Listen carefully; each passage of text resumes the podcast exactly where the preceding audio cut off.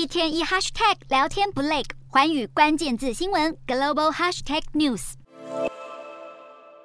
室外民众向警方丢掷物品，一排镇压人员则以全身防护衣并以透明盾牌阻挡。十月二十号晚间，广州在爆发大规模反封控的抗议行动，演变成警民冲突，当局更发射催泪弹镇压，画面在网络上不断扩散。不过三十号，广州当局突然宣布要精准优化调整防疫政策，解除多个疫情防控临时管控区，也就是除了划定的高风险区之外，其余地区都按照低风险区来管理。无独有偶，三十号上海当局也宣布，一号凌晨开始，上海市包括浦东新区、黄浦区和静安区的二十四个高风险区域解除管控。更被解读为是连日来白纸革命在中国多地遍地开花之下，逼得各地政府为了平息众怒，才闪电宣布解封。而同一天，河南郑州也解除了为期五天的新冠封锁。而这里的富士康郑州厂作为全球最大的 iPhone 生产基地，引发美国有线电视新闻网 CNN 引述分析师解读，这是为了苹果还有富士康解套。此外，北京市也宣布，居家的长者、在家远距上班上课的人和幼儿等无社会面活动者可以不测核酸，从动态清零改口为动态调整用。优化。